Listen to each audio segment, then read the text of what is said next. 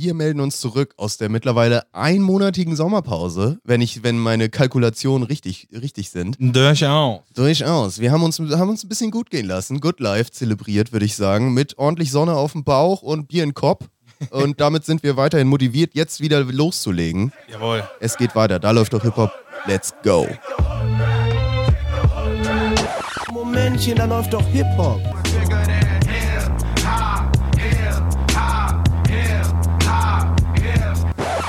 Sagen Sie mal, ist Ihnen sowas eigentlich nicht peinlich? Äh, nö.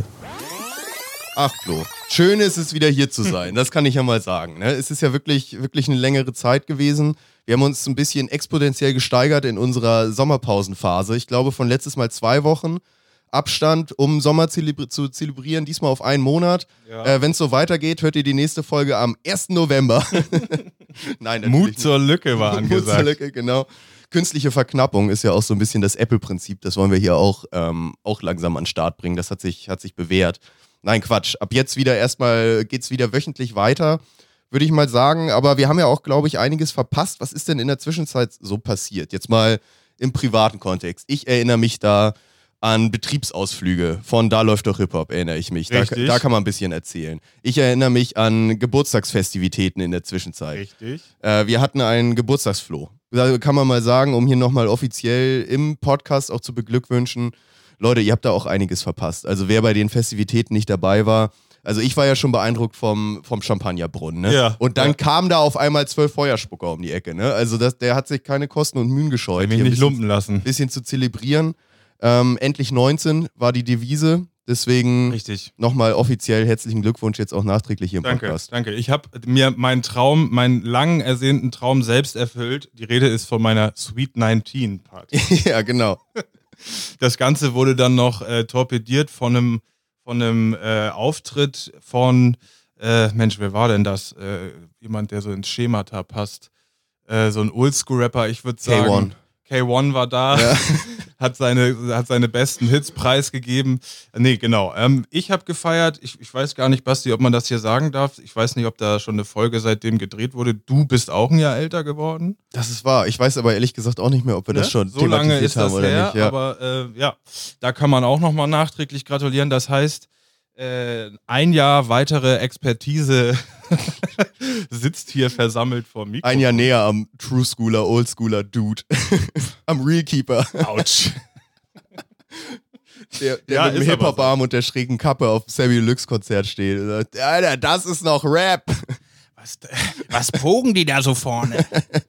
Ja, also das ist vorgefallen, kann man hier so zu Protokoll geben und wollen wir natürlich auch nicht verschweigen. Du hast gesprochen vom Betriebsausflug. Man hat es sich gut gehen lassen an der Ostsee. Man ne? könnte es Bildungsreise nennen. Ja, ja? richtig, Ja. richtig. Ähm, ja, einfach mal, ähm, wie schon im Intro angesprochen, Sonne auf dem Bauch, Buddel in der Hand. So kann das bleiben, war das Motto. Ähm, ja, auch da äh, Kraft und Hip-Hop-Sonne getankt. So kann man es beschreiben. Definitiv. Ordentlich auf den Kopf scheinen lassen, das Ganze. Ne? Richtig. ähm, ja. Und dann äh, hat man das Ganze, ich, das Ganze war auch noch so, ja, begleitet von meinem Sommerurlaub, den ich genommen hatte. Den habe ich auch noch mal ruhig ausklingen lassen. Das auch noch als Chance genutzt, noch ein weiteres Wochenende quasi Zeit für mich zu haben, anstatt für einen Podcast. Und jetzt sind wir hier wieder versammelt. das, das Call of Duty Ranking noch weiter nach oben zu Ich- treiben. Äh, da wurde einiges nach oben ge, ge, gebounced, das kann man schon so, kann man schon so sagen.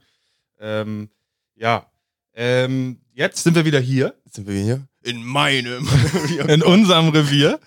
Ähm, Markus Müller-Polzin hier am Apparat so und aus. haben einen bunten Blumenstrauß an Themen so ja zusammengesammelt, wie man jetzt halt so reinguckt, frisch erholt nach dem Urlaub. Ich wollte gerade sagen, weil ich, ich, es war jetzt auch so ein bisschen Urlaub, vielleicht auch so ein bisschen vom Deutschrap geschehen, kann man schon sagen. thematisch, thematisch war auch ein Urlaub vorhanden. War, war auch ein gewisser Urlaub. Natürlich ist, kommt man nicht raus, so, ne? Man kriegt den, man kriegt den Jungen aus Hip-Hop, aber nicht Hip-Hop aus dem Jungen. So. So. so, ist es ein bisschen.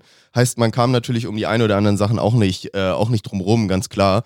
Ähm, nur natürlich jetzt eine, eine detaillierte Aufbereitung des letzten Monats wird man hier wahrscheinlich heute nicht finden. Wir haben uns wieder so ein paar Themen rausgepickt, unter anderem Releases. Genau. Der klassische Gossip-Anteil darf Yes, sir. natürlich auch nicht fehlen. Womit wollen wir denn mal reinstarten? Äh, ich würde gerne mit einem Thema anfangen, ähm, und zwar mit dem Release Mhm. so der letzten Wochen. das hat mich auch begleitet beim einen oder anderen Bierchen so während des Urlaubs. Sprich, das Musik hören, ähm, das hat man ja auch nicht ganz aufgegeben, ich zumindest.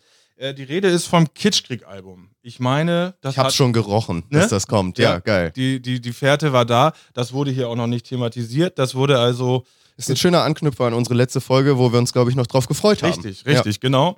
Ähm, das ist also schon für etwas längerem erschienen und ähm, das hat mir auch wirklich gut getan jetzt, dass äh, die äh, erste Folge seit dem Release ein wenig verspätet erscheint, um so ein bisschen die Musik äh, wirken zu lassen.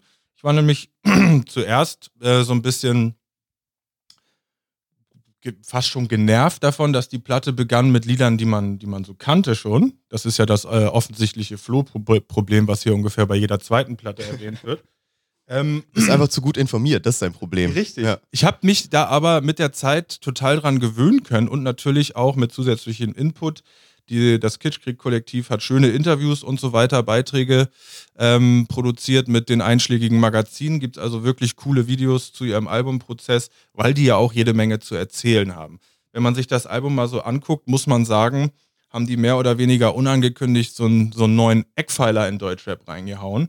Wenn du dir das Line-Up anguckst, da wurden Kombis, Kom Kombinationen geschaffen, äh, äh, einfach Leute geholt, ähm, so quasi, quasi die Stammhalter des Deutschraps. Die Rede ist von Max Herre, die Rede ist von Peter Fox, die Rede ist von einem Materia und dann auch noch so, ja, so nebenbei Erscheinungen wie Nena, eine total Mhm. geile Überraschung oder auch die internationalen Vertretungen wie hier dem Vibes-Kartell aus dem Gefängnis in Jamaika. Ich glaube, also so, soweit ich weiß, ist das ein verurteilter Mörder und aber der, der, ähm, Das der, sind die, die auf dem Bone-Song mit drauf sind, richtig, richtig? genau. Und der ist so irgendwie der, der, der King der Dancehall-Szene oder wie man das so beschreiben soll. Sprich, Auch so ein paar Kombis neu gedacht. Ne? Ich denke immer noch an äh, Rin und Cool Savage Ja. in Kombination, die man jetzt auch vorher nicht hätte kommen äh, sehen können irgendwie. In, ich in- auch wirklich ein nicer Vertreter.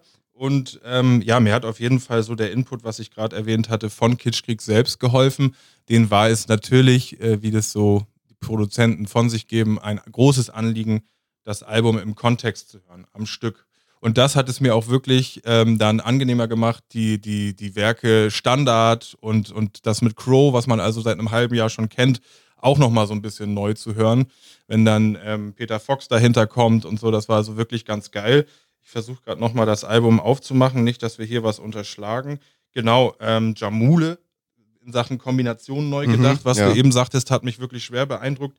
Den hatte ich bisher halt so als Newschooler auf der äh, Rechnung und mehr nicht. Und äh, ja, jetzt haben Kitschkrieg da auch nochmal erzählt, was das also für ein Arbeitstier war, dass sie dem überhaupt nicht klar machen mussten, welche Herausforderung das für ihn darstellt, ein, ein Seed, ein Peter Fox Text und Song äh, neu zu überarbeiten. Das Mhm. war denen also ein großes, großes Anliegen, da nichts Peinliches zu machen. Äh, es gibt ein ganz nettes Visi Video, wie sie beschreiben, äh, die von den, äh, sie beschreiben die längsten drei Minuten, nämlich die, als sie Peter Fox das überarbeitete Aufstehen dann zeigen. Ja. Und ähm, Die Rede ist von dem Song Unterwegs aus dem unterwegs aus dem von der neuen Platte. Äh, das ist äh, die Neuaufmachung vom Seed-Song Aufstehen. Ist ja auch der Hitsong. Wenn ich jetzt so auf Ja. die Spotify-Liste da gucke von den erfolgreichsten Songs, ist der, glaube ich, auch mit Abstand der meistgestreamteste von dem, von dem Album.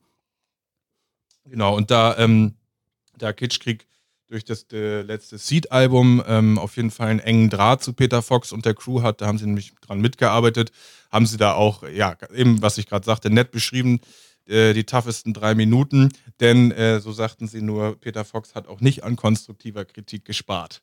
Ähm, genau, und so ähm, sieht man die Platte da. Mal auf den können wir vielleicht nochmal genau auf den Song eingehen, weil bei dem habe ich ja noch ein bisschen Redebedarf. Ja, Ähm, die weil Rede ich, ist von Lambo Lambo, Kitschkrieg, Peter Fox und Tretti. ach so, nee, bei mir war die Rede noch von, von unterwegs. Entschuldigung, also da klar. wollte ich jetzt nochmal drauf hinaus, ähm, weil der mich erstmal gut geflasht hat, als ich den das erste Mal gehört habe. Aber ich glaube, lag auch viel daran, dass ich halt dachte, ah, aufstehen, geil, irgendwie Mhm. wieder wurde damit was gemacht. Hab den mittlerweile relativ häufig gehört auch und bin immer mehr an, zu der Erkenntnis gekommen, dass es eigentlich nur der Beat und die Anlehnung an den Aufstehen-Song ist, der den Song trägt. Irgendwie. Richtig. Ich finde, Jamule ist extremst austauschbar auf dem Song. Also es könnte theoretisch auch jeder andere sein, der da drauf rappt. Plus der Text ist, finde ich, also ich finde, er ist extremst austauschbar. Also es, da wird nichts erzählt irgendwie und das war, ist so ein bisschen mein Pro Problem, weil bei Aufstehen, dem Originalsong, eben auch der Text sehr entscheidend ist. Mhm. Ähm, was nicht heißt, dass unterwegs nicht ein guter Song ist, der einem gut ins Ohr geht. Aber ich, ich finde jetzt so, es kommt nicht wirklich ans Original ran, Ja. so gesehen. Also das, deswegen kann ich mir auch gut vorstellen, dass äh, Peter Fox da ordentlich äh, konstruktive Kritik gegeben hat. Ähm, weil der Sound natürlich gut ist, aber das ist auch irgendwie das Einzige, was den Song für mich irgendwie jetzt, also so auf, auf langfristige Zeit irgendwie gehalten hat. Ich sage, okay, geil, der Beat kommt schon gut, der geht gut ins Ohr. Ähm, man hat irgendwie auch Bock, sich zu bewegen oder so, was ja auch bei den äh, Kitschkrieg-Beats gerne mal so ist. Aber jetzt so ein Jamule ist jetzt nicht der, wo ich sage, geil, endlich der tolle zweite Part von Jamule, weil der ist irgendwie Ja. extremst austauschbar, oder? Ich fühle das, aber, aber auch nur teilweise, weil es mir am Anfang so ging. Und ich mich irgendwie mit der Zeit davon, da hab doch schon äh, irgendwie überzeugen lassen. Ich meine, klar, du hörst den Song und was fällt auf? Es ist eigentlich ungewöhnlich stark von Kitschkrieg jetzt gesehen in Richtung Afro-Trap. Also das Mhm. klingt wie ohne mein Team nur was Neues draufgelegt. Das, Ja. was wir alle schon kennen, so über die letzten Jahre. Und dann die besonders prägnante, ich meine jetzt mal, säuselnde Stimme von Jamule, gar nicht negativ, aber eben die be besondere Stimmfacette. Und dann hörst du, okay, äh, irgendwie ist das Seed drunter. Äh, letztendlich, gut, das weiß ich alles nur oder habe ich alles nur erfahren durch, durch die Kommentare von Kitschkrieg selber, was das für sie ähm, bedeutet hat, dass das Song, äh, das Klangding irgendwie neu zu überarbeiten und da auch die wichtigsten Bestandteile des ursprünglichen Seed-Tracks drinne zu behalten. Das hört also der, der einfache Hörer, würde ich jetzt einfach mal so sagen, überhaupt nicht oder erst, wenn das erklärt bekommt von denen. Und zweitens haben die auch erklärt, wie Jamule an den Text rangegangen ist, dass es quasi darum geht, die Thematik von Aufstehen so ein bisschen auch in das Neue zu bringen. Und das finde ich dann nach mehrmaligem Hören eigentlich ganz nett. Also ich finde, ich finde den Text echt ganz okay von Jamule Okay, und ja. ich, ich sehe ihn da irgendwie auch hoffentlich auf so einem neuen Zweig, weil das das erste Mal, ich hoffe, ich tue ihm da jetzt äh, nichts Falsches an, aber es ist für mich das erste Mal kein Gucci Mucci äh, Diamantentrack à la UFO, Reezy und wie die Mhm. New School eben gerade so rappt. Stimmt, da hat er sich auf jeden Fall zurückgehalten. Beziehungsthematik und irgendwie so ganz charmante Sprüche äh, habe ich da so für mich erkannt, die ich eben vorher nicht ab, abgewonnen hatte. Von daher, ja, ich Okay, brauchte diesen- da so ein bisschen. Diese Aufstehen-Lyrics neu gedacht, das weiß ich nicht. Vielleicht muss ich da nochmal genau drauf achten irgendwie. Das habe ich, hab ich nicht so richtig rausgehört, weil mir irgendwie so dieses bei Aufstehen, der ist ja schon relativ bedeutungsschwangerer Song irgendwie. Da geht es ja so ein bisschen um mehr. Es geht ja nicht um das nur morgens aufstehen, sondern es ist halt um dieses mach was, sei aktiv, irgendwie bring dich ein, ne? Mach was, sei, genau das Da- und auch ne? dazu das Leben feiern. Genau, so, ja, ja. genau. Da, Und- dazu haben sie auch ermutigt, ja. Und die Thematik habe ich jetzt nicht so extrem rausgehört bei Jamules Text, ehrlich gesagt, Ja. sondern das ist einfach so, ja. Hat halt auch wirklich diesen Sommervibe, ne? Also Ja. es, ist, es regt ja enorm zum Tanzen und Bewegen an, anstatt dass du denkst, oh, da muss ich mal genauer hinhören, was singt ja, der da? Ja, So. das. Ja, ja, fühle ich. Ähm, was sagst du oder wie fühlst du über den Track, den ich eben dachte, dass du ihn ansprichst? Lambo Lambo, Peter Mhm. Fox und Tretti. Ist ja, Ja. wirklich irgendwie äh, gefühlt habe ich das Gefühl, also gefühlt habe ich das Gefühl, es ist so ein Meilenstein für Tretti. Also das Okay. ist so ein bisschen, wie du eben schon gesagt hast, so ein bisschen bedeutungsschwangerer Track von der Platte. Ähm, Naja, allein die Kombi, ne? Ist halt Kombi schon. ist hart. Ja. Peter Fox ähm, wieder mit seiner wahnsinnigen Art und Weise zu texten, das dann aber so auf 2020 gem ge gemünzt. Also ich glaube, zweite, dritte Zeile ist, ich onaniere im Gucci Store und so. Also da war, ich gleich, war ich fast ein bisschen geschockt von ihm, aber natürlich positiv. Äh, der geht mir also wirklich hart rein, der Track. Gerade im Übergang, ich glaube, lass mich nicht lügen, ich gucke noch mal kurz auf die Tracklist. Im Übergang mit ähm, International Criminal vorher.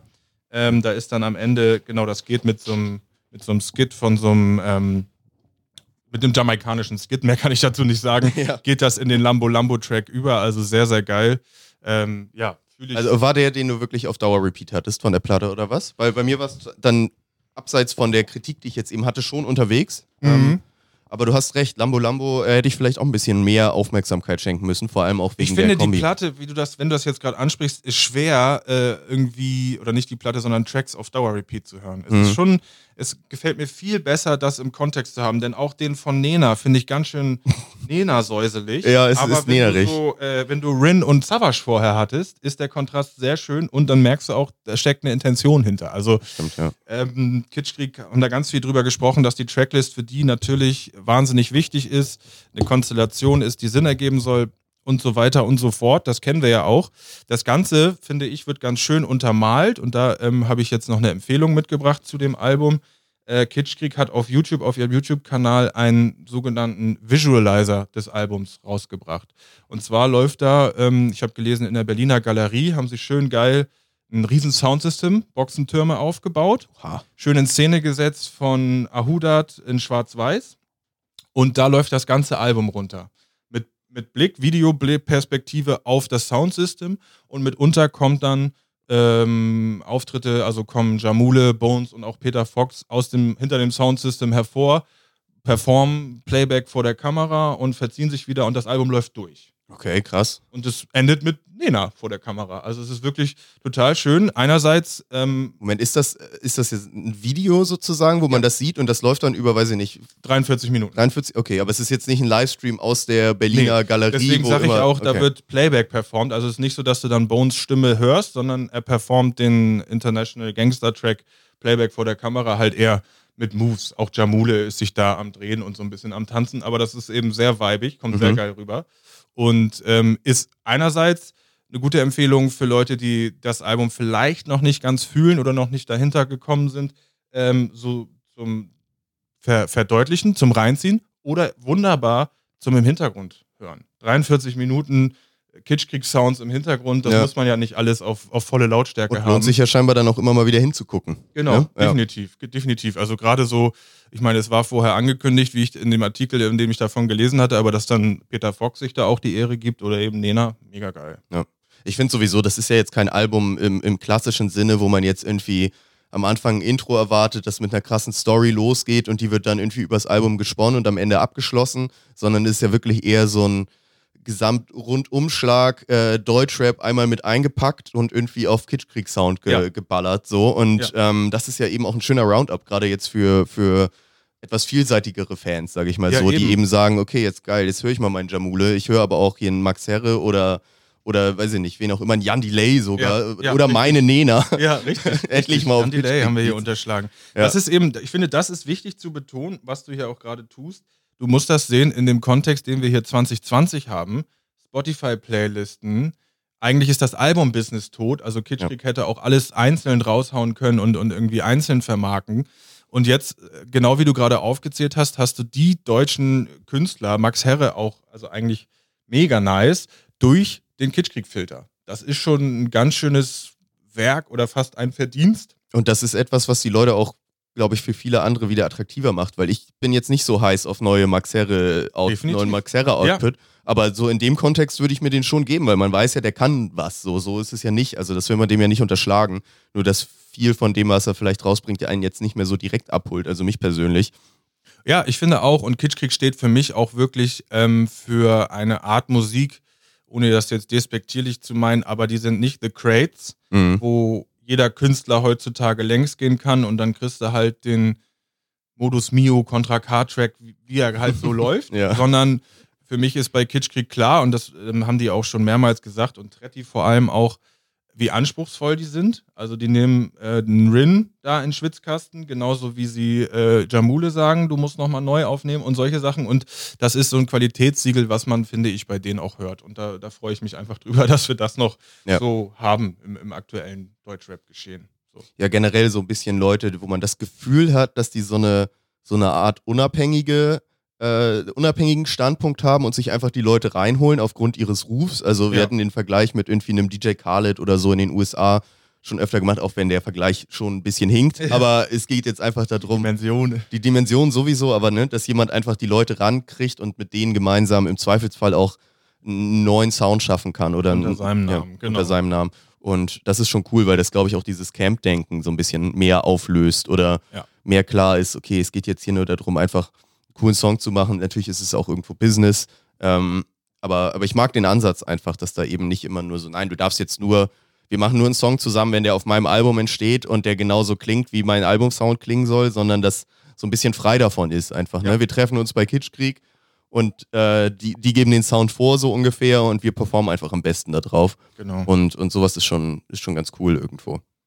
Das muss ja auch Jahre dauern, ne? Also ich überlege gerade so, wenn du dir die Tracklist anguckst und weißt, wie sich Rapper bewegen heutzutage, Ja. das ist ein Werk. Das, das, muss, das muss Jahre gedauert haben, um die alle so drauf zu kriegen. Wie, Allein die ganze Scheißkommunikation, das ist ja nicht so, dass die sich dauernd treffen wahrscheinlich und da alles vor Ort aufnehmen, sondern dann auch immer mit irgendwelchen Parts hin und her schicken und abstimmen und passt Ja, das jetzt und sonst und was. Egos, also ich meine, Egos, ja. wenn du jetzt von Rin und Savage äh, ausgehst, da darfst du keinen irgendwie anders behandeln. Also Savage ist die Legende, trotzdem Rin ist on fire und äh, ja, darf auch nicht äh, falsch angepackt werden. Ist auf jeden Fall, wie ich schon vorher gesagt habe, ein großer Verdienst, äh, dass Kitschkrieg das so geschaffen hat, das Ding. Ist wirklich für mich ein krasses Deutschrap-Werk. So. Ja. Wird man sehen, wie das dann am Ende von 2020 dasteht. Aber für mich Also das ist sein Derzeit- Fazit auch. ja, davon. ja, definitiv. So, so, so weit bin ich gekommen.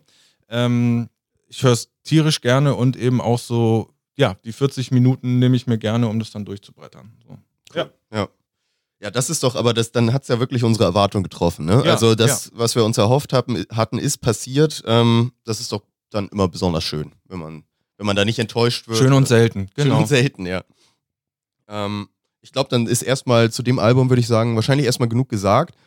Wollen wir vielleicht, ich hätte so ein kleines, kleines Gossip-Thema, wo wir vielleicht mal so ein bisschen ins Schwelgen kommen können. Ja, Ähm, sehr gerne. es ist ja sowieso, wir, wir wir schauen ja auch immer gerne aufs Business selber. Ähm, und da haben wir auch schon ein paar Entwicklungen äh, wahrgenommen, sage ich mal so, die jetzt scheinbar so eine kleine, kleine Gegenbewegung erfährt. Okay. Und zwar möchte ich so ein bisschen drauf auf das ganze Songrechte-Thema nochmal drauf hinaus. Wir hatten öfter mal davon berichtet, äh, dass es Künstler gab, die relativ früh in ihrer Karriere hingegangen sind. Ich glaube, vor kurzem haben wir noch Calvin Cole, Calvin war das, Cole, genau, äh, beglückwünscht, der seinen ganzen Songkatalog, ich glaube von Universal oder ähnlichen großen Major-Label, äh, zurückgekauft hat und eben jetzt independent ist. Ich weiß, dass ein A zum J sich da immer sehr drüber abgefeiert hat, dass er schon länger jetzt irgendwie wieder Sammy Deluxe rappt auch, diese und diese Alben sind meine Rente. Genau. Genau, genau. Also so dieses äh, wieder Self-Empowerment irgendwo, also abseits vom Label. Äh, immer der Ansatz mit Verkauf lieber 20.000 Platten und behalt alles für dich selber, als wenn du 100.000 verkaufst und dann nur einen Bruchteil von abkriegst.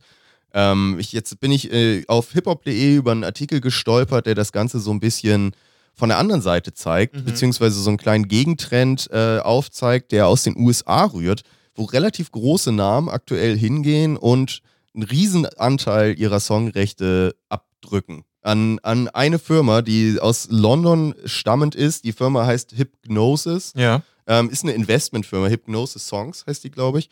Wirklich Investmentfirma, sehen sich auch selber nicht als Label oder ähnliches. Und die kaufen Unmengen an Songrechte gerade ein. Die haben wohl angeblich zwischen 2019 und 2020 äh, 700 Millionen Dollar für Songrechte rausgeballert. Und unter anderem haben sie namhafte Leute wie Timbaland.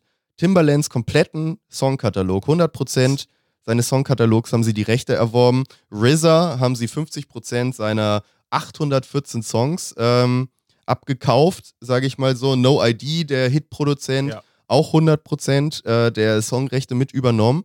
Finde ich schon spannend. Gerade so ein Timbaland und Wenn du ähnliches. das reinziehst, ne, da, ist, da steckt ja Missy Elliott mit drin, Nelly Furtado, Justin Timberlake. Justin Timberlake, denke ich. Ja. Alter Verwalter. Da sind, da sind richtige viele Hittes, Hi- Hitte-Songs drauf. Ja, ja. Ähm, und ich fand es schon beeindruckend, weil es ist ja wirklich dieser Trade-off zu sagen, okay, ich kontinuierliches Einkommen versus riesige Einmalzahlung. Einmal Batzen, Ja. ja. Und da, den sind die scheinbar eingegangen. Und ich, ich würde gerne so ein bisschen spekulieren, wo, woher das Ganze rührt, beziehungsweise ich finde ich find den, den Ansatz interessant, weil der CEO dieser Hypnosis äh, Songs ist wohl auch ehemaliger Manager von Elton John und Guns N' Roses, also Okay. ähm, definitiv Kaliber. Kaliber und. Erfahrung im, im, im Musikbusiness.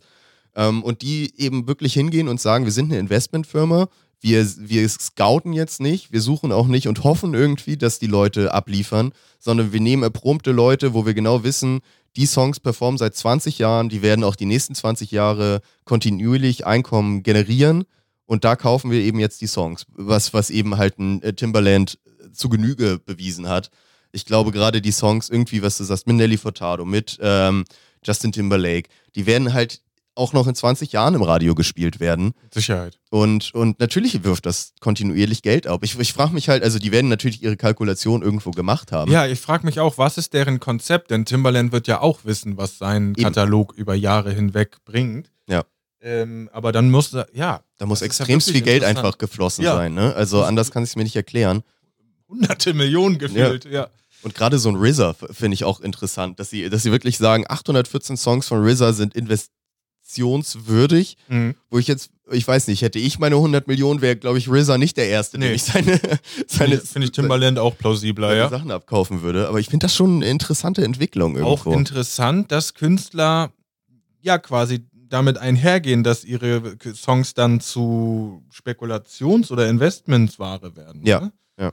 Ähm, ich meine, von daher muss das Konzept ja dermaßen überzeugend sein. Wäre eigentlich mal interessant zu wissen, was der Laden damit vorhat, ob die sogar am irgendeinem Finanzmarkt, also kann ich Aktien von denen kaufen und habe dann auch, habe ich dann ein paar Lieder von Timbaland oder? Gute Frage, ja. Sowas, so. Also, also, Also angeblich ja machen die das wohl schon länger und kaufen eben auch von anderen Firmen Musikrechte ab.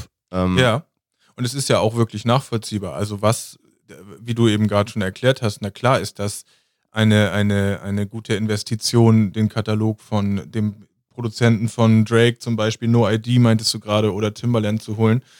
Aber ja, das, die Gegenrechnung in meinem Kopf stelle ich mir gerade vor, die haben Timbaland 200 Millionen gegeben, dass der das macht. Denke ich halt auch. Also da muss echt ein großer Batzen da sein, weil wie du sagst, Timbaland ist nicht auf den Kopf gefallen. Nee. Der ist schon etwas länger in Und der der hat Industrie. jetzt auch 20 Jahre zugeguckt, wie Eben. seine Songs Geld verdienen. Ja. So. Also ich finde das auch spannend. Also gerade, ja, gerade diesen Ansatz zu sagen, okay, ich verzichte jetzt darauf, ähm, über die nächsten 10, 20 Jahre Einkommen zu haben durch meine Songs, die eh immer irgendwo platziert sind. Im Zweifelsfall auf jeder zweiten Black Hip-Hop Party So. irgendwo oder sonst was. Da kommt immer noch Bring Your Sexy Back und irgendwie sowas, ne? Also das wird nicht aufhören. So, ich frage mich halt auch so, wo gerade für diese Investmentfirma, da geht es ja immer viel um das, die ROE, Return Ja. of Investment. Ja. Also wie, wie lange müssen die jetzt diese Songs halten, um, damit sich das wieder, die, die 200 Millionen oder was auch immer sie Timbaland da äh, in den Arsch gepustet haben dafür, äh, wie, bis wann, wann kommt das wieder rein? So, Ich denke ne? gerade, vielleicht ist das auch irgendwas Strategisches. Ich meine, bisher m, verdient so ein Katalog ja auch nur wirklich noch jede Menge Geld, wenn wir jetzt mal von Nelly Furtado Man Eater ausgehen. Wie Mhm. läuft das, wie oft läuft das am Tag im deutschen Radio? Ja. Auf jeder Station einmal. Mhm. Nur ist Radio ja nicht mehr das beliebteste Genre, vor allem für Musik, Ja. sage ich einfach mal so. Für unsere Generation und Jünger sowieso nicht. Ähm, ob das vielleicht ein möglicher Ansatz von denen ist, dass die sagen, hör mal, Timbaland, mh, bisher mit Nelly Furtado im Radio und Sexy Back, Justin Timberlake, das lief ja ganz gut.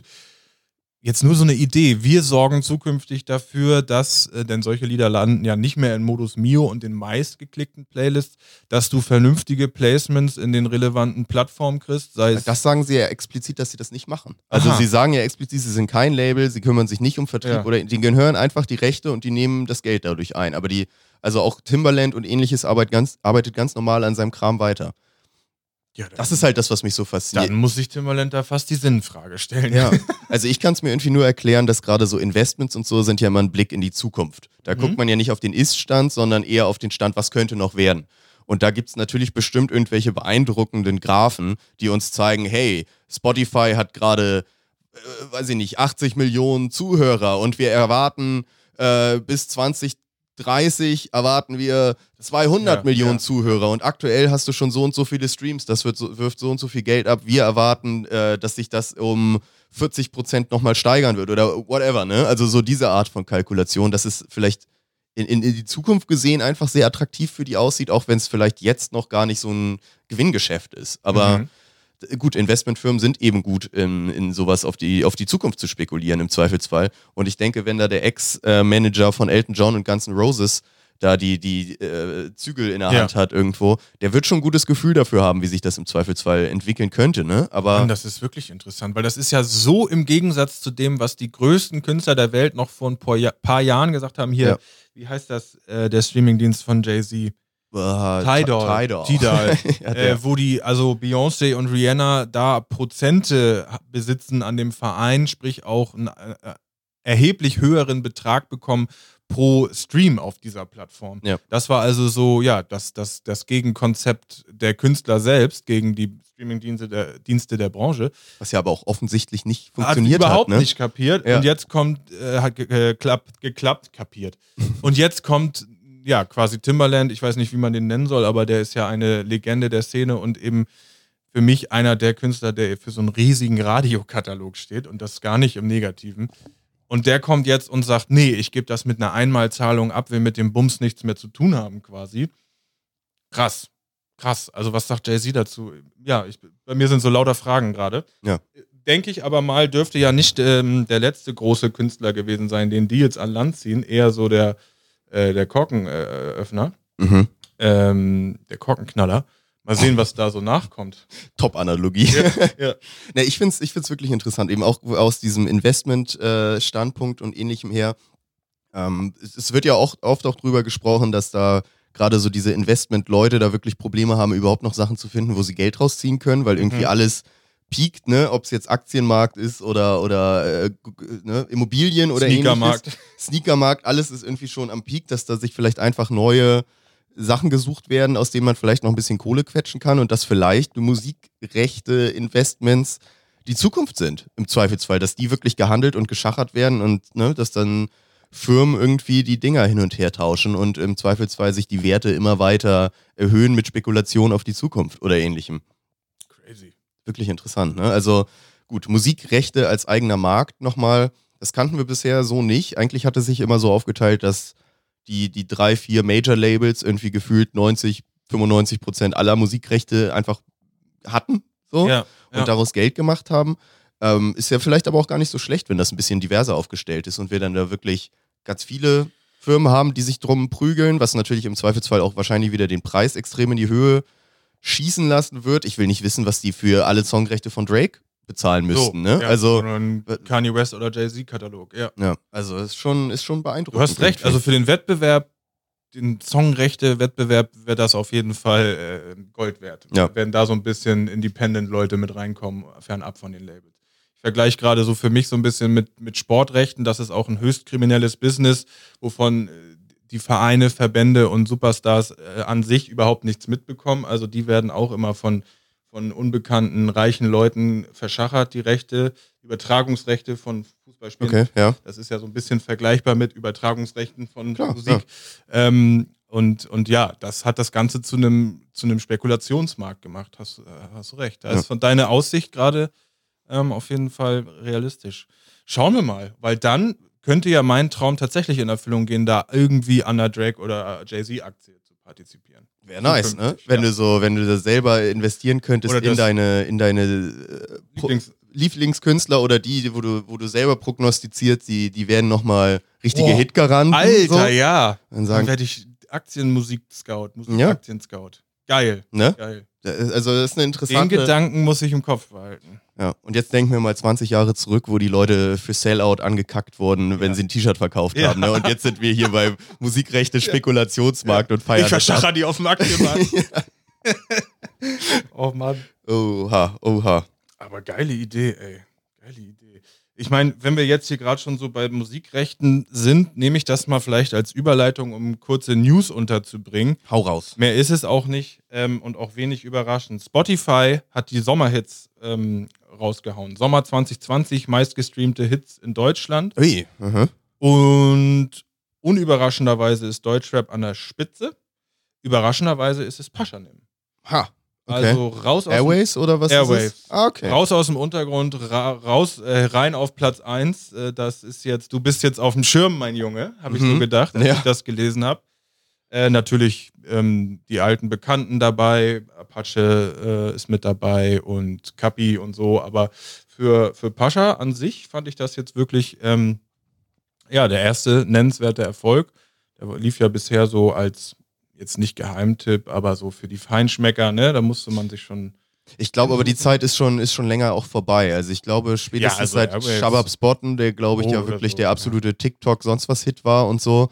Ähm, Muss, muss man sehen. Aber jetzt ist auf jeden Fall der Startschuss gefallen. Ja. Jetzt kannst du auch ähm, erstmal nicht mehr zurück zu Shababs Bottom Ghetto-Hymne gehen, habe ich fast das Gefühl. Jetzt bleibt es bei Lacoste-Anzug und Ballermann-Hit. Da bin ich, bin ich gespannt. Ja, ich, ich auch. Ich hätte auch jetzt eher so einen Apache dort erwartet, wobei der, glaube ich, so eher ein bisschen aufgefächerter ist. Ne? Der hat wahrscheinlich jetzt einfach 20 Songs, die dort irgendwo platziert sind, Denk aber eben nicht den einen Über Überknaller. So, ich glaube, so auch Roller fällt nicht mehr in diesen Sommer. Richtig, weil sie Ähm. eben zu, zu alt sind, die Songs. Der hat ja jetzt gerade auch eine Platte released gehabt.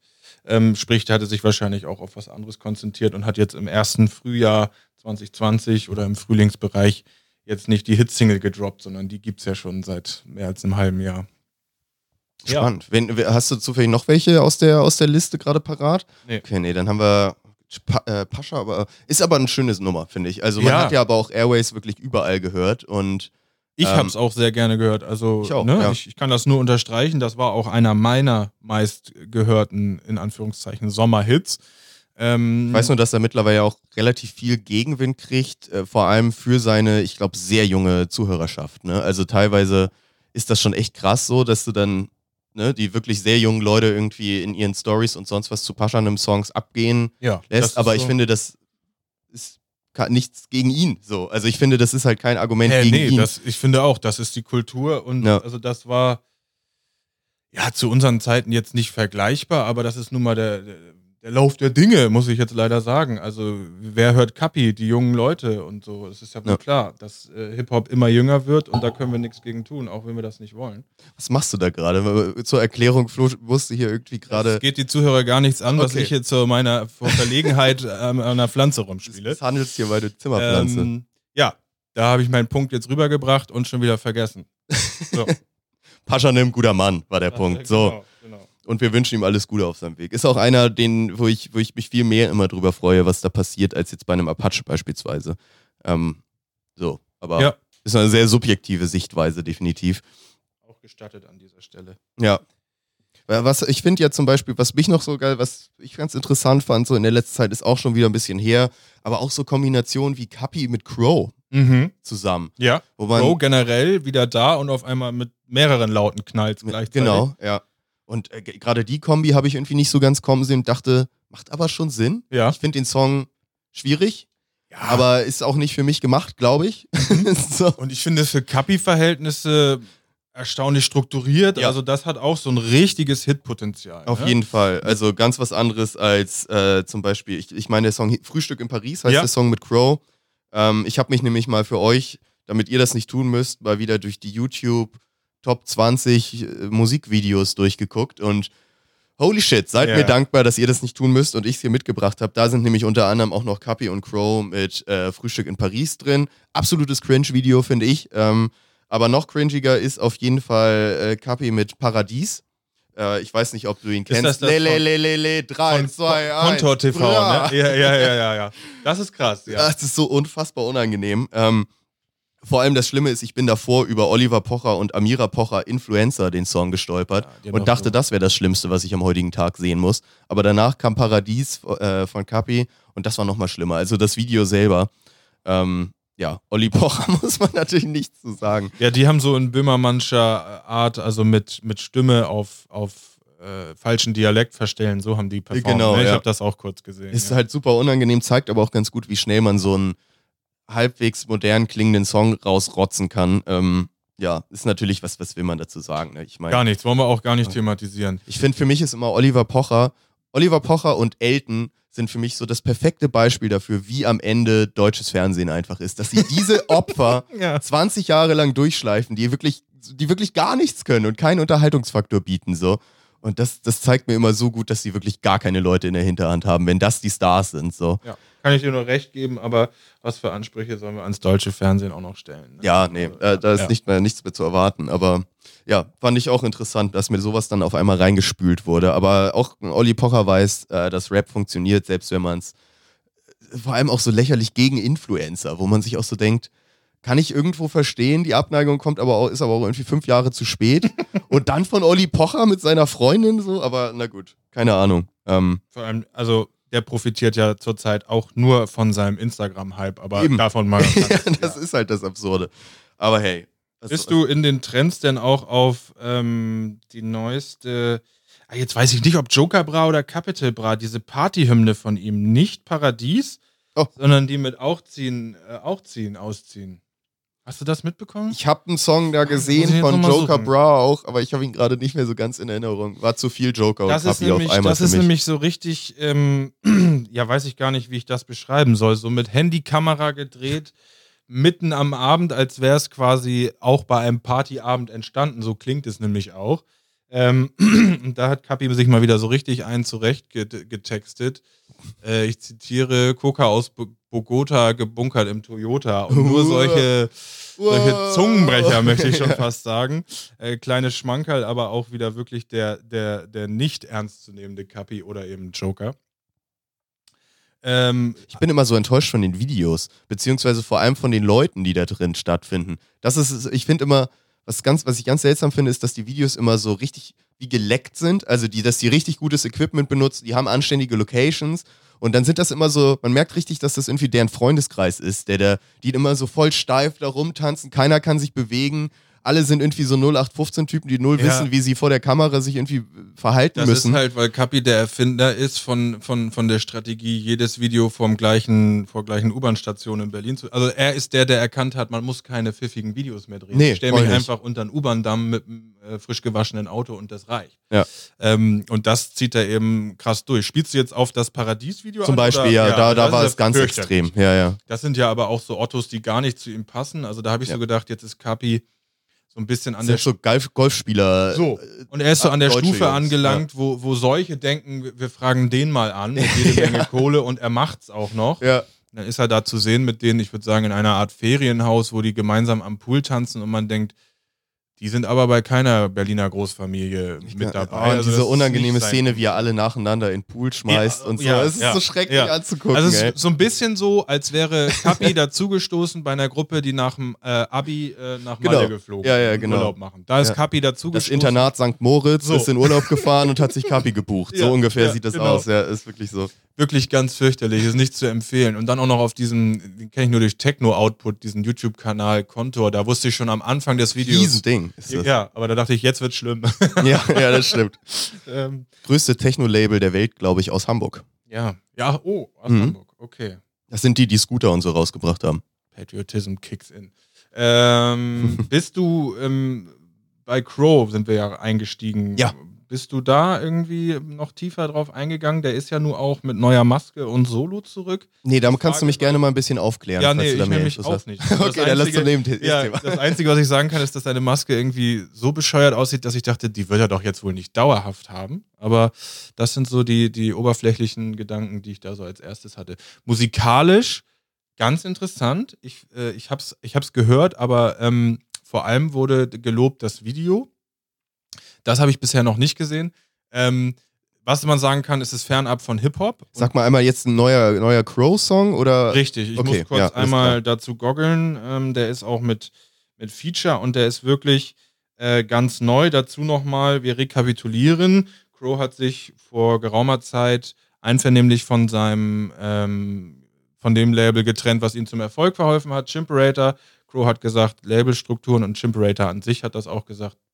Das Künstlermanagement, das muss nicht mehr auf Labelstruktur stattfinden, das kann man auch so um sich herum selber schaffen. Mhm. Das versucht Crow jetzt, äh, auf welcher Plattform auch immer, weiß ich nicht, aber auf jeden Fall independent solo unterwegs. Das muss Chimperator schon geschmerzt haben irgendwo, oder? Also es ist schon die haben halt ihr eine Steckenpferd abgegeben, Ja. um volle, so interpretiere ich das, die, die sind äh, Label in Anführungszeichen von OG Kimo. Ja, ja, genau. Sprich, um sich voll irgendwie da rein zu konzentrieren. Aber also die Kohle, die durch OG Kimo reinkommt, versus die Kohle, die durch Crow reinkommt, ist, glaube ich, da, also da darfst du die von OG Kimo, da darfst du gar nicht Kohle nennen. Ja, also es ist, glaube ich, schon ein anderes, äh, anderes Verhältnis dann im Endeffekt. Deswegen einvernehmlich ist mal die Frage. Also natürlich offiziell einvernehmlich und die können natürlich auch nichts machen, wenn er seinen Vertrag kündigt.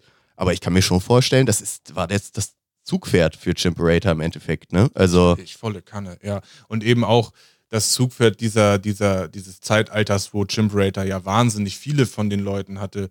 Danju, Psycho Dino, Mhm. Weekend oder wie er hieß. Und die, ja, die haben sie jetzt alle so ins Erwachsenenalter, in die äh, ähm, Independent-Zeit geschickt, um, um, um irgendwie neue Moves zu machen. Warum ich das erzähle, ist, ähm, Und zwar habe ich gelesen, dass Crow durch seinen Independent Neuanfang jetzt nicht ähm, zwingend die gleiche Unterstützung der Streaming-Industrie unterhält. Ich habe gelesen, dass die Streaming-Dienste sich äh, das Recht vorbehalten haben, ähm, so mal gucken, wie das neue Crow-Lied so angeklickt wird. Ich habe den Titel jetzt gerade leider nicht gefunden, aber liebe Zuhörer, ihr werdet es auch ohne ähm, mein Dazutun finden. Das, die Rede ist also von dem ohne Kapi. Ne? Es gibt ein neues Crow-Lied, Solo-Track, glaube ich, auch ein Feature vertreten, äh, fernab von Hip-Hop, ist also wirklich ziemlich interessant. Und ja, da haben sich Spotify und Co. gedacht, ja, lass mal gucken, wie das geklickt wird. Wir packen es mal nicht ungefragt am ersten Tag in Modus Mio, was das bisherige Crow Live halt war. So, ne? Fall auf heißt So, der Song, glaube okay. ich, oder? Fall auf, ähm, wunderbar. Ist, kannst du da auch ein genanntes Feature sehen? Ich, ich bin mir nicht jetzt, jetzt nicht ganz sicher. Oh nee, ich habe einfach nur mir gerade die neueste Single. Ach doch, äh, Bad Chief. Ja, genau, dann ist das das, was ich meinte. Wirklich sehr interessant. Zieht's euch mal rein. Es ist nicht so das, was man von ihm erwartet. Dazu noch mit der freaky lustigen neuen Maske im Video. Moment, ist das die Maske, die man hier auch auf dem Cover sieht? Weil Ja. du merkst, ich bin Ja, die ist das was. Kannst das du mir ist da eine Yoda-Maske, oder? Ja, so, ein- so ein halbierter Yoda, ne? Ja, ne, Die Leute sagen alle, er ist ein, ist ein Alien, eine Alien-Maske, aber ich finde auch, Okay. das geht so in die Ich, wegen der Ohren Mhm. erinnert es mich so ein bisschen an, an, an den Yoda aus Star Wars. Aber ja, gut. Ja, also es hat seinen, seinen, seinen Satzbau in den Songs jetzt nicht beeinflusst. Das, Das ist schon mal gut. Ja. Basti, ähm, wo wir gerade YouTube-Trends, Hits sind, ähm, da darf eins hier nicht unerwähnt bleiben. Das ist Die Rede ist von Web. Web, Web. Oh ja. Oh ja. Da, da Ja. hat so, da hat so richtig geknallt. Cardi B ist back. Mhm. Ähm, Mit der absoluten Killer-Combo. Die Ladies. Killer-Combo aus absolute- USA, kann man also sagen. Sie hat die, äh, die angesagteste Künstlerin schlechthin noch dazu auf ihren Track geholt. Die Rede ist von Megan Thee Stallion. Und ja, da, da hat sich so ein bisschen. Sag's wie es ist, es wird die Wet Ass Pussy berappt. So, So. ist es doch. äh, Die Hungry Am Wet Ass Titel Pussy. war es kann man nicht zu sagen. erkennen, da geht das Video los und man dachte nur, holla die Wald. Hallihallöchen, ja. Es war so ein bisschen das Feeling von My Anaconda Zeiten, Nicki Ja. Minaj, dieses Video im Dschungel äh, und so. Mhm. Ähm, ja, was für ein Song. Also ein jetzt Song, ja. fernab vom Video, was für ein Song. Amerika hört ja nicht auf, drüber zu streiten. Ähm, Was ist der Streitgrund? Also, mh, äh, vielen ist das zu offensiv über äh, ist, finde ich, ist auch der einzige Kritikpunkt, den man dem Song, finde ich, anlasten kann, Ja. dass es schon sehr kalkuliert ist. Natürlich, ihr beide, die äh, sexy Koryphäen überhaupt, macht jetzt natürlich den Song darüber, der, der genau das Thema irgendwie als Ja, einziges hervorhebt. genau. Ich, also ist irgendwo naheliegend. Aber ich finde den Song fantastisch. Ich Ja. finde den richtig, richtig gut. Also Ja. ich habe den auf, auf Dauerschleife gefühlt gehabt die letzten zwei Wochen. Und ich, also ich höre den extremst viel. Ich feiere den, feier den hart. Teilweise berappe ich bei Megan Thee, Thee Stallions Parts mit äh, und berappe dann meine eigene Wet Ass Pussy. Ja. So. Also äh. Mich, mich hält da nichts mehr, nichts mehr zurück. Ich, ich feiere den Die Song float sehr. auch hart, ne? Die float hard, Die ja. ist wie ein Maschinengewehr. Also ich finde das richtig krass. Die hat ja zurzeit gerade wirklich andere Probleme. Das, ich finde, das zeigt auch, was für ein, für ein Megastar Cardi B ist. Ähm, die haben den Song bestimmt schon vor einem halben Jahr oder was weiß ich aufgenommen. Und die andere Künstlerin, die hat ja jetzt gerade Probleme, weil sie da irgendwie in so eine Story geraten ist, wo sie vom Künstler Tory Lanez angeblich, ist ja alles nicht bewiesen, äh, in die Füße geschossen wurde. Tory Lanez What? hat Megan Thee Stallion in die Füße geschossen. Sie hat an beiden Füßen Schusswunden. Beide Füße? Ja.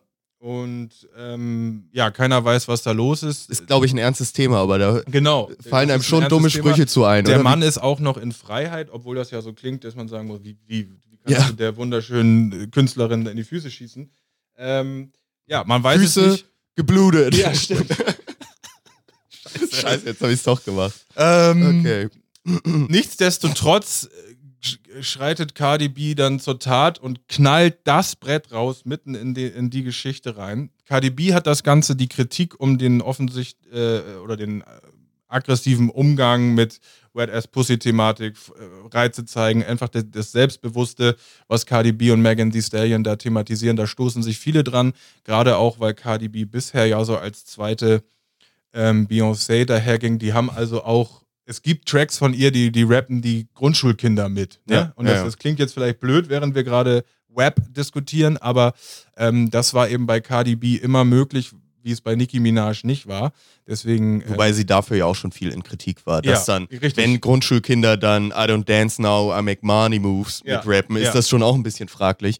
Aber ja, ich finde es aber eigentlich ganz gut fürs, gerade in dem Kontext teilweise so ein bisschen prüde Amerika, gerade wenn man dann genau, die Sachen thematisiert und so. Und ich finde, das ist auch einfach die, der nächste logische Schritt in diesem ganzen Empowerment-Thema. Irgendwie, äh, Frau ist selbstbewusst über ihre Sachen so, was, was sie halt auch Candy Shop, wann kam das raus? Ja. Anfang der Nullerjahre. Ja. Also Männer dürfen da schon, was weiß ich, wie lange drüber rappen. Das wurde nur Zeit und es ist auch. Lick, lick me, my So. lollipop. I got the magic stick on the love. ähm, das, das, das ist nur richtig, dass, sie das, dass wir das alle so selbstbewusst von KDB und Co. von Latz geknallt bekommen. Ja. Sie hat auch, das wollte ich gerade nur nochmal sagen, den wirklich geilsten Umgang damit. Sie lässt das also komplett an sich, an sich abtropfen und hat jetzt noch über Social Media. Abtropfen. Ja, was die, die lässt das an sich Ja, sorry, Ab- war billiger. Ähm, und hat jetzt Rip, noch rip. quasi ein, ein, ein, Mann, Junge, ein, ein, ein Ratschlagsservice, ja, eine Beratungsservice gibt es bei ihr für Frauen rund ums Thema Wet Ass Pussy. So. Cool. Ja. Also kontert die ganze Kritik sehr, sehr clever. Das wollte ich auch nochmal erwähnt haben.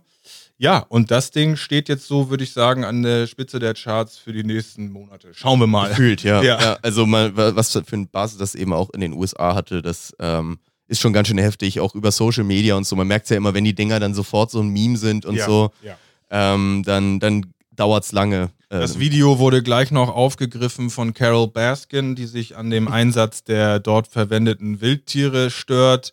Ähm, Frisuren haben die da ja konstruiert. Ich weiß, weiß ich, ob mit Perücke oder nicht. Das sind ja so Kettenteile, die ineinander greifen. Ich weiß nicht, ob du es gesehen hast. ich hab's einmal Also gesehen, das Zöpfe, Video tatsächlich nur. Wo quasi einfach Haarelemente wie Ketten ineinander greifen. Da gibt es auch schon wahnsinnige Memes, wie sich Hinz und Kunst im Social Media sich da was auf den Kopf knallen, mit Alufolie so ineinander Okay. gesteckt, nur um das Video nachperformen zu können. Haben sie also ultra clever aufgemacht und ist einfach ja eine geile Nummer. Kylie Jenner ist noch mit dabei. Das muss wahrscheinlich sein, dass da ein Influencer auch noch mit dabei ist oder so. Ja, vor allem nicht nur eine, sondern die. Die Influencerin, aber ich meine, Alleine die drei Namen ziehen Ja, halt okay. so viele Okay, Views ja. schon. Das ist wirklich unglaublich.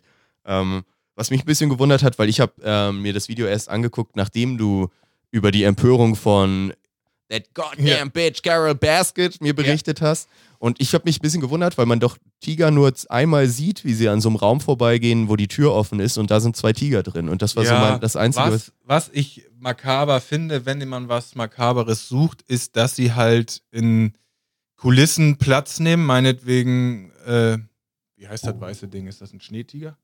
Weißer Tiger. Weißer Tiger, so. Ja. Und der, der weiße Tiger findet in einer weißer Tigerkulisse statt, sprich ein Sofa bezogen mit weißen Ach so, ja. Tigermuster, Wände, so. Mhm. Das ist dann halt so die jeweilige Kulisse. Die drei Damen haben jeweils anderes Tier. Die eine den weißen, die andere den normal gemusterten Tiger und schieß mich tot. Und Fühlen sich die Tiger bestimmt wohl, wenn sie in so einem Haus sind, wo nur ihre tote Tiger Vorfahren hängen. an die ja. Wände gezogen sind. Das war vielleicht so ein Punkt, den ich da der guten Carol äh, zusprechen kann. Ansonsten äh, haben meine Cool Cats und Kittens da und, und ich da nichts gefunden, was noch stören kann. Aber es ist schon, dass man seit Tiger King das ein bisschen anders sieht, oder? Ja, also so, ja. gerade immer, wenn gerade Tiger irgendwo in, in Musikvideos oder Filmen auftauchen, ich weiß auch noch, wie das mein Lieblingsfilm Ace Ventura für mich so ein bisschen wirklich, also das, den sehe ich jetzt anders und ich liebe diesen Film Für wirklich so war das- sehr.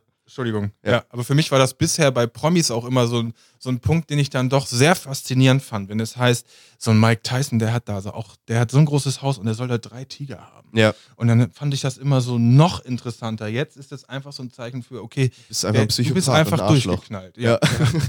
Ist Also scheißegal, wie es den Ja, Tieren geht. also auch so. Shaquille O'Neal, den liebe ich ja und sausympathisch, aber wenn ich mir vorstelle, wie der seine Tiger streichelt da oder nur so Babys, boah, ja, nee, ja. nee. Das ist uncool. Ja, auch nur eigentlich für einen Drip, so die dann dazu haben, um's, um dann Gästen das zeigen zu können. Ne? Das ist schon ein bisschen eklig, das stimmt schon, ja. Äh, wollen wir noch mal gucken, hast du noch ein paar andere Themen oder hast du noch was anderes für uns mitgebracht heute? Äh, ja, wenn du mich so fragst, na klar. Na, immer. Und zwar bin ich, äh, habe ich hier noch eine, eine Ankündigung notiert. Das Splash Festival hatten wir ja hier auch so ein bisschen begleitet, wie die die Corona-Krise so versucht haben zu überstehen. Mhm. Das Splash Festival hat angekündigt, nächstes Jahr an zwei Wochenenden stattzufinden. Mega nice. 2021. Sie sind schon fleißig am Buchen. Ich glaube, das sind dann auch die zwei Wochenenden hintereinander weg, sprich quasi eine Splash-Woche. Ähm, Highlights des bisherigen Bookings, das ist ja aber längst nicht abgeschlossen, wie man weiß, sind ASAP Rocky, Migos, Playboy Cardi, also da sind auf jeden Fall schon ein paar nice Leute ähm, unter Vertrag genommen. Zusätzlich gibt es ja auch noch das Line-Up von 2020, zumindest zugesagte Leute, was dann mit in 21 verwurschtelt wird. Ähm, da ja, gilt es also besonders gespannt zu sein. Wir hatten ja schon mal gesagt, ähm, so einigen Shooting-Stars wurde meiner Meinung nach, unserer Meinung nach, der, der, der, ähm, der große Knall, der Outbreak auf der Splash-Bühne verwehrt diesen Sommer, den, den sie so durchaus hätten haben können. Ich hatte da Paschanim schon erwähnt gehabt oder auch unsere Freunde Lugardi und Nein. Das wird also alles verschoben auf dem BHZ waren auch, Genau, mal, auch genau. mal oft genannt. Ich finde, dadurch fehlt einem auch oft die Relation. Ne? Jetzt gerade mit dem, was du eben noch als Thema hattest, Pascha und dem Airways, äh, meistgestreamter Sommersong irgendwie. Einem fehlt total das Gefühl dafür, weil man eben nicht ihn auf großen Bühnen sieht, wie hunderttausende Videos, Leute ne? äh, Ja. dazu bouncen oder so. Sondern, Richtig. sondern man eben immer nur die, die Spotify-Klicks sieht im Endeffekt. Ne? Ich weiß genau, was du meinst. Hat man ja gerne dann mal so nach dem Festival, dass man da so Moshpit-Clips äh, zu Gruppen und Bands sieht oder äh, ja eben Künstlern, von denen man das noch nicht so auf dem Schirm hatte. Und dann werd speziell ich immer so neugierig. Mhm. Hatte ich auch zum Beispiel bei BHZ schon mal, dass ich dann das Gefühl hatte, was geht denn da an mir vorbei? Die ganze Meute feiert das. Ich kenne das nicht. Ja. So, ja, dieser Kontext fehlt noch, deswegen muss das alles äh, aufgeholt werden. Nächstes Jahr in der Splash-Woche 20. Das wird ja dann auch irgendwie ein sehr volles Splash, weil ich habe so verstanden, dass die Tickets von diesem Jahr ja erhalten bleiben. Mhm. Das heißt doch aber im Endeffekt, dass sie jetzt schon quasi ausgebucht sind fast, oder nicht? Ja, vielleicht ist das ja auch ein Grund mit, dass sie sagen, quasi das Splash 2020 findet statt am ersten Wochenende und eine Woche später mit neun Tickets im Handel. Das Okay, aber nicht durchgehend. Also es ist jetzt. nein, nein, nein, okay, das sind zwei Wochenenden. Ach krass. Und die Leute, die dann wirklich bei beiden da sein wollen, die müssten dann an dem ersten Wochenende ist wahrscheinlich wieder Donnerstagabend bis Montagmorgen oder so. Und dann müssen die wieder wegfahren und dann dürfen sie nächsten Donnerstag wiederkommen, oder was? Ich weiß jetzt nicht, wie das mit der Ackerbuchung so vonstatten geht, aber so habe ich es jetzt verstanden, dass da zumindest von Montagmorgen 8 Uhr bis Donnerstag oder Mittwochabend dann da nichts stattfindet. Okay, müssen wir ein bisschen aufräumen. Erstmal Ja. die Bierdosen wieder wegkehren. Sonst war doch auch immer das Melt-Festival eine Woche danach, meine ich. Ja, Ähm, ist, ja genau, das ist das äh, Alternativfestival, was auch in Gräfenhainichen stattfindet. Ne? Genau, so ein bisschen elektrolastig, meine ich. Ähm, vielleicht, äh, gut, vielleicht machen sie das dann eine Woche vorher oder ähnliches, aber ist ja spannend. Ich, also so, gerade so zwei Wochenenden Splash, warum nicht, oder? Ja, ich finde auch, das könnte vielleicht so eine Entwicklung sein, die dem Splash ganz gut tut, so um den Status mal wieder ein bisschen anzuheben. Sie sind ja schon so auf Platz 2 gerutscht, finde ich, nach Frauenfeld. Ja. Vielleicht kann man da mal wieder für einen kleinen Knall sorgen. Äh, nächstes Jahr dann. Vor allem Line-Up-technisch. Und das wird es wahrscheinlich auch sein. Also, bin sowieso, wir hatten ja öfter mal spekuliert, dass das wahrscheinlich auch das Ende für einige Festivals sein könnten, weil die es halt nicht überleben, ein Buch, äh, Buching Ja. ein Jahr lang aufrechtzuerhalten, ohne irgendwie Kohle dafür reinzukriegen, obwohl sie halt das Booking schon bezahlt haben. Ähm, beim Splash scheint das ja dann ein bisschen anders auszusehen. Wenn sie sogar noch neu buchen für nächstes Jahr, gleichzeitig ihre Bookings von diesem Jahr irgendwie erhalten, ähm, dann scheinen da ja doch ein paar mehr Reserven da zu sein, um das vielleicht noch auf die Bühne, alles auf die Bühne ich zu denke kriegen. auch, wir hatten ja auch die letzte Ausgabe noch besprochen, diese Splash-Tour, die es jetzt äh, vor kurzem Richtig, ja. gab. Vielleicht hat man da noch ein bisschen zusätzlich generieren können, dass das irgendwie so zur Überbrückung alles läuft. Ähm, ja, das ist ja jetzt auch schon vonstatten gegangen. Ne? Wir hatten Richtig. davon berichtet, ähm, dass gerade der Hamburger Auftritt uns enorm äh, gereizt hatte. ja, da, ja, da war ich schon heiß drauf, ja, einen guten Motrip nochmal zu sehen. Ich habe sowieso das Gefühl, dass die gerade da die Marketingabteilung vom Splash da sehr aktiv ist, gerade generell ja alle diese Veranstaltungen, dass die natürlich drum und dran sind, irgendwie äh, noch was irgendwie an Start zu kriegen, ne? Irgendwie Mhm, ihre Leute positionieren zu können. Ich denke gerade daran, da bin ich nur zufällig drauf gestoßen, ähm, dass die gerade irgendwie in Kooperation mit dem YouTube-Kanal Rocket Beans noch so ein Format haben. Das ist dann Okay. immer, Sp- ich weiß nicht mehr genau, wie das hieß, aber es ist natürlich dann, die machen viel so Gaming-Kram und es ist auch in diesem Gaming-Kontext ange, ähm, angesetzt, dass die sich dann immer treffen ähm, und es dann immer ein Team Splash gibt. Das war jetzt in der ersten Folge vertreten durch Skinny von rap.de Mhm. und einer Dame, deren Name mir gerade nicht mehr einfällt. Ähm, dann gibt es das Team Rapper, das war vertreten durch Cool Savage und 8-4 in der ersten Folge. Ah. Und dann gibt es eben noch das Team Rocket Beans, was dann aus, aus Leuten von, von denen Ja. bestückt ist. Und die treten dann immer in so Gaming-Challenges gegeneinander an. Ähm, Die zocken? die zocken alle gegeneinander sozusagen. Und das war, ich, ich habe mir die erste Folge angeguckt, war auch sehr lustig, gerade einen Cool Savage beim Zocken zu sehen, ist, ist echt unterhaltsam so. Ähm, und, und da ist mir dann auch aufgefallen, okay, die sind schon bemüht, die wollen halt irgendwie was machen, dass im Zweifelsfall dann doch noch was für die abspringt, dass sie irgendwie positioniert werden, dass der Name eben auch erhalten bleibt. Ähm, und das, das hat mir ganz gut gefallen. Fand ich auch übrigens interessant in dem, ähm, das, das war mir, mir noch gar nicht so bewusst, äh, da reden die dann natürlich auch viel und natürlich auch über ihre aktuellen Projekte und Na ähnliches. Ähm, 8.4 durfte nochmal seine neue Platte in die Kamera halten. Ähm, Cool Savage hat über seine Projekte gesprochen, wo er unter anderem nochmal über sein bald erscheinendes Album E irgendwas, das hat so einen kryptischen Namen, e Mhm. Ecosia, nee, das war dieser Browser, aber irgendwie so in die Richtung, ähm, hat er von dem gesprochen und auch gesagt, dass ähm, zur selben Zeit noch ein Boom Bap Album von ihm erscheinen wird, wa- was mir jetzt zum Beispiel neu war. Das hatte ich, davon hatte ich noch gar nichts gehört. Ähm, das, Er hat zwei Projekte. er hat aktuell Start. zwei Projekte, das große Album und nochmal so ein, ein extra Schmankerl, Ja, ja. ähm, so ein Boom-Bap-Album, wo dann eben auch so ein 8 Flizzy wieder ganz abgeholt war natürlich. ja, na klar, na klar. Ja. Ja, war ganz interessant zu gucken. Äh, war ein bisschen beängstigend, wie präsent äh, 8.4s Alkoholproblem zu sein scheint, Mhm. äh, der sich, glaube ich, da innerhalb der Sendung vier, vier Bier in den Kopf gedrückt hat und am Ende auf jeden Fall auch gut, gut am Start war. So. Ja, den, den kann ich bestätigen. Das zieht sich durch, durch seine, ähm, sagen wir mal, Promo-Interviews für die Platte. Der hat bisschen mit Marvin Game oder? hat er eine Flasche Whisky weggemacht. Und dann auch den, den Fernsehkoch, der das Format bei Stoked von Marvin Game begleitet, dem ist er ganz schön auf die Pelle gerückt, wie geil dein Essen schmeckt, Alter.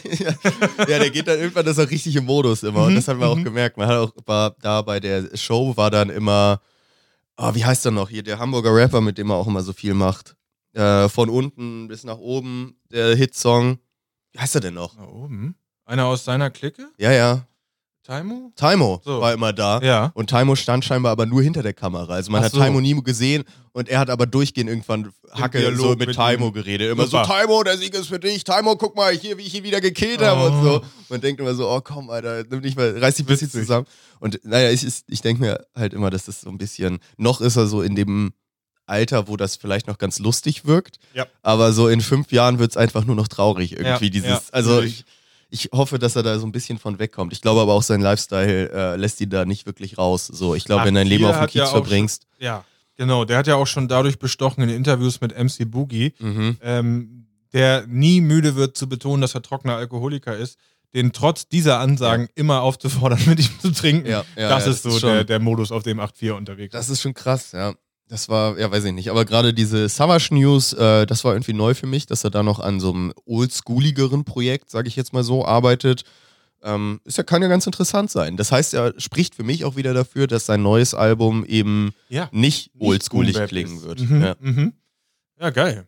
Wie haben die denn da so gebondet, 8.4 und Savage? Weil ich denke gerade top, weil 8.4 hat es ja geschafft, sich ein Savage-Feature auf seiner neuesten Platte zu sichern. Von daher müssten die sich schon ein bisschen kennen. Haben sie definitiv. Ich glaube, es kam kurz zur Sprache auch noch der Savage und Rin-Song, der Mhm. da, glaube ich, der aktuellste war, wo ihm dann 8.4 auch nochmal krasse Props gegeben hat und meinte, Alter, das äh, hätte ich ja echt nicht gedacht, wie geil das ist und überhaupt Legende und ne, die, die Nummern. Aber die, das hat alles gut funktioniert. Generell, die, die haben alle sich gut miteinander verstanden. Das war Nice. sehr lustig. Ah, Nur zocken können sie halt alle nicht. Ja, Das war super. das erste Game war Super Smash Brothers, was ja eins ist, was ich auch äh, ganz gerne spiele. Das war absolute Qual, dir dabei da wollte ich grad zuzugucken. So. Du und die Rocket Beans so richtig gelitten. Ja. Konnten sie alle nicht, das war okay. Aber ja, nee, aber es war sehr unterhaltsam. Kann man sich, kann man sich auf jeden Fall an, mal angucken. Ist wohl auch ein Format, was äh, wiederkehrend ist, wo sie immer wieder zwei unterschiedliche Rapper, zwei unterschiedliche, wahrscheinlich Musik-Rap-Journalisten dann mit reinholen und immer ein paar Gamer-Leute aus deren, deren Feld dann. Fand ich ganz nett. Wer, wer sich für solche Themen interessiert und generell so Game-Shows mag, ähm, sowas, Ja, da ja, kann man dann immer ganz gut gucken. Das ist doch schon mal eine nice Empfehlung. Und ich würde sagen, ähm, wenn wir jetzt so langsam so zum Abschluss kommen, würde ich da mit Empfehlungen für die DLDH-Playlist nochmal anknüpfen wollen. Ja, erreichbar über Spotify und Apple Music. Let's get it. Wir fangen an mit Pardon Me von Lil Yachty und Future. Hey, Bin ich drauf gestoßen, also ist schon etwas länger raus, und zwar vom letzten Lil Yachty-Album bin ich drauf gestoßen durch ein Meme. Und zwar wird in dem Meme verdeutlicht, ähm, wie genial die Idee von Future war, in diesem Song im Refrain zu pfeifen. Okay. Das einfach mal so als Teaser für euch. Lustig, weil ich vor ein paar Tagen gerade mal wieder über Lil Yadi gestolpert bin und dachte, okay, den kann man eigentlich mal wieder mehr hören. Ja. So, das ist ganz, okay, freue ich mich, dass das Kann ich bestätigen. Ähm, dann gibt es noch einen ganz geilen neuen, neuen Track, ähm, tierischer Ohrwurm, eine Autotune-Hymne, Lemonade von Don Tolliver, dem Travis Scott-Protégé, mit Gunner und Nav. Ist relativ neu auf dem Markt. Äh, Da konnte Flo wieder sein Gunner positionieren. so sieht es ja nämlich aus. Knaller Video und Knaller Interpreten kann ich nicht dran vorbei. Und dann habe ich noch mitgebracht äh, einen Schmankerl. Basti, Frage an dich: Bist du bereit, dein neuen, neues Lieblingslied kennenzulernen? Immer, my Ja. body is ready.